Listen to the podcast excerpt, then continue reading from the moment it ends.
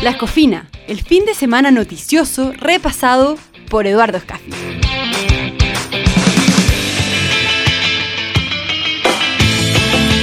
Hola, ¿cómo están? Estamos eh, en el Libero, estamos en el programa semanal La Escofina junto a Eduardo Escafi, donde repasamos cada semana la prensa del fin de semana, la prensa dominical especialmente y con las cosas que están ocurriendo. Probablemente ustedes van a escuchar que mi voz se escucha distinta porque estoy hablando eh, telefónicamente, estoy eh, eh, parado en este minuto en la calle Pennsylvania, a la altura del 1700 en Washington, D.C. Hemos viajado hasta acá con una expedición libero para observar las elecciones midterms que se llaman acá de medio tiempo, podríamos llamarla en la mitad del mandato, las elecciones parlamentarias. Así es que parte de este programa también lo vamos a dedicar un poquito a la parte final para ver qué es lo que está pasando y les puedo dar un poco de insight de lo que está ocurriendo. Los columnistas del fin de semana. Eduardo Escafi, como cada lunes, ¿cómo estás tú? Muy buenos días, tardes, no, todavía es días allá. Así es que es eh, que bueno que podamos hablar y que podamos mantener esta, esta posibilidad de compartir las columnas del fin de semana. Eh, y este fin de semana me imagino que tuviste poco tiempo para leer.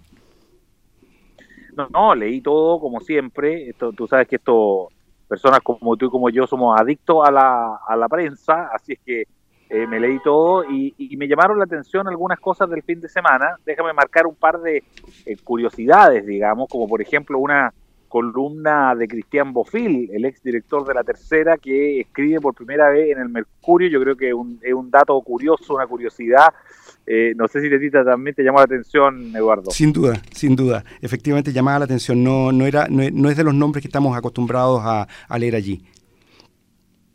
Así es.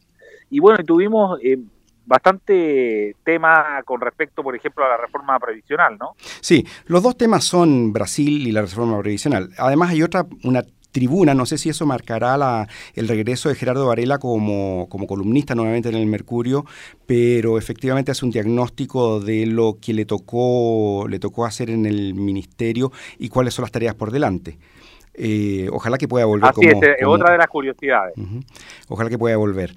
Y, lo otro, eh, la verdad que el tema, el tema de las pensiones, que es el que toca, el que toca Joe Black también, eh, respecto de alguien encerrado en el cuerpo de que no le corresponde, eh, es bien interesante porque hablas de aquellos viejos encerrados en cuerpos de jóvenes. A mí me gusta llamarles momios, porque en realidad son personas que, que eh, están, eh, están enquilosados con ideas que realmente llaman la atención, que en ninguna parte del mundo han funcionado y es más, incluso el mismo, el mismo Max Colodro habla de que las ideas, literalmente dice, las ideas marxistas han sido un estruendoso fracaso y entonces eh, ahí plantea de cuál es el problema que está teniendo la gente de izquierda y le llama justamente a su columna la izquierda en el diván. Entonces la pregunta es, ¿qué podría ayudarte a solucionar un problema tan técnico y tan espectacularmente eh, dramático desde el punto de vista de que nos estamos envejeciendo, unas ideas de, hace, de un señor de hace 200 años que le, no le apuntó mucho, porque al final del día hablaba de cosas como teoría del valor y eso que no para nada. Claro, que, nos referimos a los 200 años del nacimiento de Karl Marx. E, exactamente. claro, que ya lo, ya lo comentamos la semana pasada. un señor Exactamente, y que tiene que ver con esta conversación, esta discusión que estamos teniendo en Chile respecto de, la, de, una reforma para hacernos cargo de nuestra vejez. Eso es todo, ¿no? Sí, y aquí cuando hablamos de nuestra, eh, es bien interesante porque el nuestra debería ser un nuestra... Eh, el, el, sistema es de capitalización individual, por lo tanto es un nuestra de nosotros, de, de nosotros mismos. No es un nuestra colectiva. Y ahí es donde viene el punto de que algunos dicen, no, esto tiene que ser colectivo, lo cual funcionaba efectivamente con, algunas con algunos sistemas cuando efectivamente había pirámide poblacional, pero hoy que ya tenemos un, un, casi un rectángulo piramidal, eh, un rectángulo, perdón, eh, poblacional, no, no sirve de mucho. Entonces, en esas condiciones, efectivamente, lo que es que hay que buscar es cómo hacer de que uno, eh, en la medida en que pueda, pueda juntar dinero para más adelante. Y, el que el sistema no sea un sistema, entre comillas, eh, que maneje adecuadamente los incentivos y que haga que la gente simplemente se olvide o piense que es mejor el sistema, que alguien lo apoye en vez de tratar de apoyarse uno mismo. ¿A ti te pareció, Eduardo, que eh, las columnas de este fin de semana, los columnistas en general, eh, los viste tomando posición en, en esta, en, este gran eje, ¿no? Eh, respecto que tú planteas, que es eh, o un sistema eh, colectivo, un sistema de reparto versus un sistema individual. ¿Tú crees que se logra marcar ese eje en las columnas del fin de semana? Bueno, claramente desde el momento que el señor Peña no habló del sistema, sino que habló de otro, de otro elemento, nos deja a todos los demás y en este caso yo te diría que son todos hacia, la, em, hacia el sistema actualmente como está. De hecho, eh, este, em, eh, ¿cómo se llama? El eh, Axel eh, él dice, ojo, con los, eh, con, los acuerdos que se lleguen, porque no necesariamente cualquier acuerdo es bueno. Después el otro que tampoco se decanta es eh, Navarrete, que también dice, ojo también, tengamos cuidado con lo que estamos diciendo, y, pero no se, tampoco se decanta por uno de los sistemas. Y, pero en general todo el resto, te podrás imaginar en Nambiji, que, y también Joe Black, que no deja ninguna duda respecto de que el sistema que corresponde es un sistema de capitalización individual con los refuerzos que corresponden. En el caso de, de Larraín también. Luis Larraín. Claro, Luis Larraín. Y, y los otros, eh, que si bien es cierto, hablan de Brasil, de una u otra forma también lo plantean. Ojo, señores, con el populismo, y definido como promover soluciones fáciles a problemas complejos. Eh, que es, la, es exactamente la, definición que usa Jorge Correa. Entonces, eh, si estamos hablando de promover soluciones fáciles a problemas complejos, es agarra la plata que hay ahí y, gástatela toda. Yo arreglo todo esto en 10 minutos. efectivamente, es, esa solución no, ninguno yo te diría que está por, esa, por esa situación. Claro, te planteaba yo el punto porque eh, en, la otra gran discusión que tuvimos previamente, que era el tema de aula segura, que nosotros lo tocamos en la escofina en su minuto, que se, el gobierno logra eh, plantear bien una especie de controversia entre el orden eh, y, siente el gobierno que tiene el apoyo popular para fijar y plantear el tema del orden como gran discusión de fondo en el tema aula segura. aquí tú ves que el gobierno está un poco en lo mismo, tratando de, fijar la conversación en un eje em, eh, específico. ¿Tú crees que el gobierno en ese sentido le puede ir bien como le fue con Aulas Segura o tú crees que esta, esta, esta controversia es más difícil? Hay varios elementos. ¿ah? El primero, y esto lo pone... Em, ¿Quién fue el que lo dice? Toda la carne a la parrilla, que como colocó el gobierno tres proyectos simultáneamente, es en definitiva el tema de la, de la mm, de la reforma previsional, de los, las reformas tributarias y las ISAPRES. Son tres temas, cada uno de ellos muy complejos, y en una de esas, que lo que está viendo es eh, hacer transacas por un lado, que no se note por otro, para sacar alguna cosa, yo no sé cuál sería la prioridad de él después de todo, el tema de la, de, la, mm, de la previsión tiene un gran problema, un problema que es súper crítico,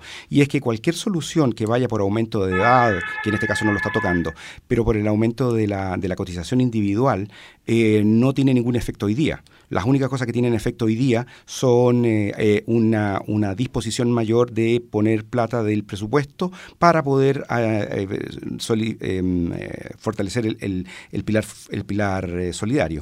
Entonces, eh, y es por eso que efectivamente eh, la, oposición lo que le planteó, bueno, ya, que si esto, aquí estamos de acuerdo, hágalo al tiro. Entonces el gobierno dice, no, no, no, no, este, este es un paquete, tenemos que juntarlo todo y no podemos resolver una cosa primero, después la otra. Así que lo que me preocupa es el tema de que son tres reformas enormes de grandes, que son, cada una de ellas eh, la, va a implicar que el ministro Larraín, el ministro Felipe Larraín, va a tener bastante ocupación en, en, eh, en, eh, en, Valparaíso.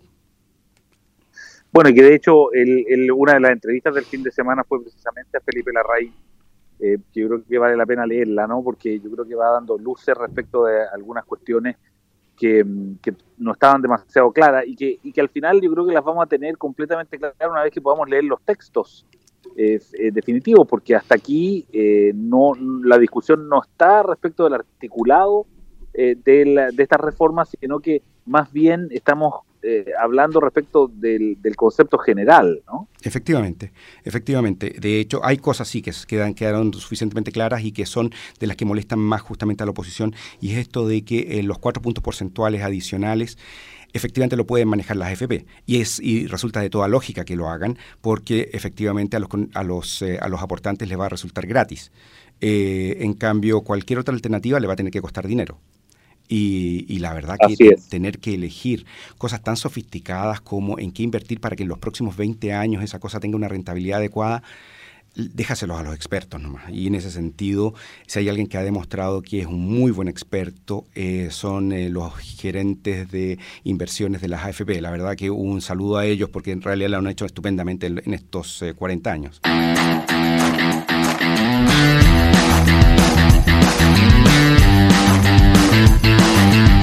el tema que manda. Pasemos brevemente, Eduardo, te propongo al tema Bolsonaro, que fue otro de los, de los, temas que tomaron eh, las columnas del fin de semana y los análisis del fin de semana, eh, porque eh, efectivamente en, el, en el tema Bolsonaro, y, ahí hago un, pequeño aperitivo respecto de lo que podemos conversar también por la elección acá en, Estados Unidos. Fíjate que yo la, con las personas que me, que me he reunido aquí hasta el momento y con los que hemos podido conversar, fíjate que aparece una y otra vez el tema, el tema Bolsonaro, porque aparece un, un líder o, un personaje que aparenta ser un líder, pero que más que un, un líder que la gente lo siga, por algo, más bien es eh, una, persona que logra eh, ser el símbolo del rechazo a otra cosa, digamos. No es como que sea la gente esté por él,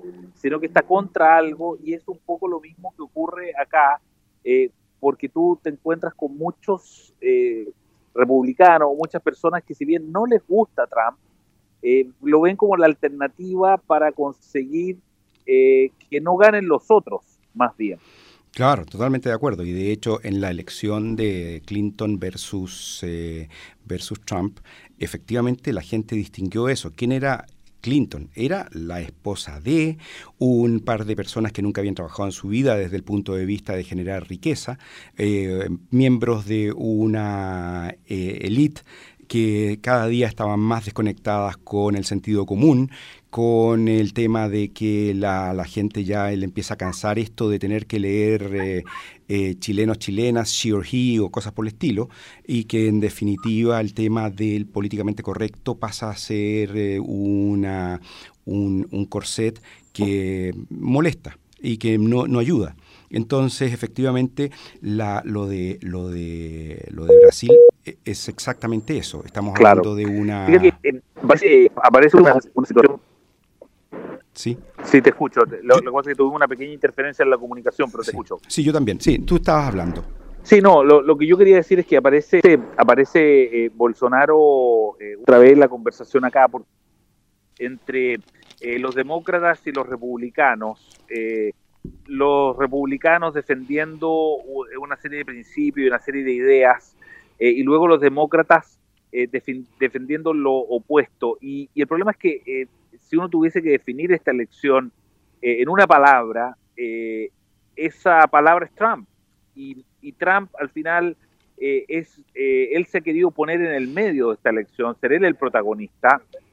Y, y en el fondo puede ocurrir que, haya personas que digan yo voy a votar o a favor de Trump o en contra de Trump, quiero dar un voto de protesta a lo que está haciendo Trump o no.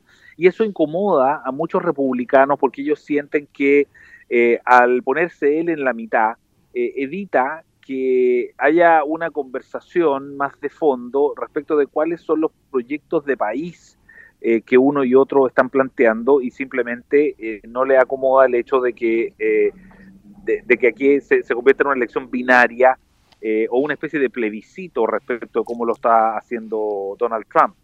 Sí, y ahí hay un tema que es bien interesante que tiene que ver con la capacidad que tiene Donald Trump de decir, sabe que esta elección la gané yo, y con eso entonces ni se les ocurra plantear un impeachment o, ponga, o me pongan ustedes trabas al próximo candidato a la, a la Corte Suprema que me va a tocar seguramente elegir o designar. Entonces, eh, efectivamente, a mí me, suena que Donald Trump, además por personalidad, ¿qué posibilidades había de que él dejase que esto lo vieran otros? Eh, la verdad que es, eh, en este sentido, totalmente de acuerdo de que esta es una elección en son, son dos en contra de. ¿Quiénes, ¿Contra quién están más en contra? Y vamos a ver, mañana, mañana se sabrá eh, la gracia que tiene este, estas elecciones es que efectivamente tienen de repente una parte local muy, muy fuerte. Entonces eh, ahí puede, puede variar un poco lo, lo, que uno podría esperar. Pero desde el momento en que la prensa va toda, o sea, están todos contra Trump, o casi todos contra Trump, es, es difícil ver eh, si es que hay alguien independiente en esto. Claro, todo el mundo pide pronóstico em, y, uno también busca pronóstico aquí en esta ciudad. Nosotros nos hemos reunido con personas que tienen que ver con el mundo de las encuestas, con el mundo de, las redes sociales, eh, con eh, políticos, em, periodistas.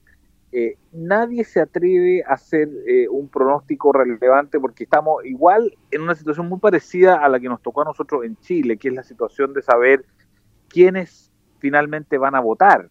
Em, como el voto es, voluntario igual que en Chile, eh, el que logre movilizar a más de sus partidarios, el que logre hacer que su tribu, entre comillas, siguiendo con la metáfora, eh, logre ir a, manifestar su voto, es el que finalmente va a ganar, el que logre llevar más de los suyos eh, a votar. Y por eso que la, el, lenguaje y el, tono de la campaña es muy agresivo. Eh, uno ve la televisión aquí en Estados Unidos, a diferencia de en Chile, tú puedes contratar avisos eh, en televisión y, acá más que decir los candidatos, que es una cuestión bien sorprendente, cada candidato en vez de decir, mire, vote por mí porque yo represento esto o pienso hacer esto o esto otro, eh, la mayoría dicen, no vote por el de demócrata o no vote por el republicano de turno porque, eh, porque miente, porque es corrupto, porque eh, no cumple sus promesas, cosas como esa. Y eso es una cuestión bien, eh, bien relevante y que, bueno, ahí es donde uno se da cuenta que es una elección donde se parece bastante más a un plebiscito que a una, a una elección de representantes o de diputados o de, o de senadores. Lo más cercano a un, un pronóstico que uno podría es que dado que eh, se elige solamente un tercio del Senado y ese tercio de, eh, eh, de estos son muy demócratas, digo, son muy republicanos, muy pro-republicanos, entonces es muy difícil que se pueda producir ahí un vuelco y por lo tanto uno podría adelantar que es muy probable que los republicanos mantengan el Senado, lo cual aleja una posibilidad que un impeachment, es decir, una acusación constitucional para ir a Donald Trump, que lo que sabemos que la oposición querría, eh, es bastante improbable, porque no, no, no se votaría, no lograría pasar. En la Cámara, sin embargo, eh, de diputados, la Cámara de Representantes, hay bastantes posibilidades que logre ser mantenida por los demócratas, incluso soltar un poco su, su poder allí eh, y podrían incluso ellos tentarse si es que les fuese bien mañana con eh, hacer un impeachment contra Trump, pero sería una especie de saludo a la bandera nomás porque eh, como igual que en no, esto tiene que ser luego visado por el Senado, pero eso parece bastante difícil de que ocurra. Ahora, de nuevo, las señales son muy importantes, tal como el triunfo de Bolsonaro en, en Brasil, si bien no es como para que la derecha celebre en términos de que sus ideas ganaron, eh, sí pueden celebrar en términos de que fueron de, las de la izquierda. O sea, es una cuestión donde en el fondo nadie gana mucho, pero algunos pierden menos que otros. Sí, en ese sentido, los que pierden en este caso, lo, en el caso lo que pasó en, eh, en, Brasil es realmente notable. Por ejemplo, Gloria de la Fuente pide disculpas, no pide disculpas, pero se arrepiente de haber firmado la carta de apoyo a Lula, por ejemplo. Eh, otra de las cosas que ya está empezando Así es, lo vi. Se, se, empieza a notar de que el nivel de desesperación, porque al final del día esto del Foro de Sao Paulo, que, que se llame Foro de Sao Paulo da lo mismo, lo importante es que había plata, en este caso de Petrobras o de cualquiera de estas instituciones grandes del, del, del Benedés, que eh, de, permeaban a, a, a, los, a grupos más bien de izquierda, entonces por lo tanto quedarse sin dinero no es, no es bueno, en el caso de Chile que además se quedaron sin, eh, sin el gobierno. Entonces el nivel de, de, de queja es bastante grande. Y... Bueno, tal cual, porque para, para claro, para, para poder ejercer el poder eh, hay que estar en el poder. Sí. Entonces, el... la, la, salida del Partido de los Trabajadores del poder es un dato. Claro. Por otro lado, en el caso de Estados Unidos, estas son las campañas más caras que han resultado hasta ahora, y justamente porque no tienen problemas de financiación, a diferencia de lo que se ha logrado aquí en estos países, en Chile, Argentina y Brasil, de que ya no hay financiaciones privadas. Entonces el nivel de austeridad, yo no le llamaría austeridad, es simplemente pobreza de, de las campañas es realmente notable. Bueno, y un tema que probablemente va a tener que un minuto eh, discutir, ¿no? Eh, porque bueno, hay, eh, eh, es toda una, una, línea de opinión respecto de si que cómo debiesen ser el financiamiento de campaña. Bueno, pero yo creo que estamos llegando ya al, al, al tiempo, Eduardo, en este programa especial de las cofinas, donde con una, un pie en Santiago y un pie en, en Washington DC, va a estar muy entretenido el del próximo lunes porque vamos a tener eh, resultados en Estados Unidos, seguramente se van a tentar nuestros columnistas de querer escribir respecto a las elecciones acá, así es que vamos a tener harto que hablar. Sí, fantástico. Así que bueno, muy buen viaje de nuevo, o sea, y que, y que ganes más mejor. que gane el más mejor. Tal cual, Eduardo Scaffi, muchas gracias por eh, de nuevo por este programa La Escofina y nos encontramos ya desde Santiago el eh, próximo lunes. Next Monday, listo, gracias.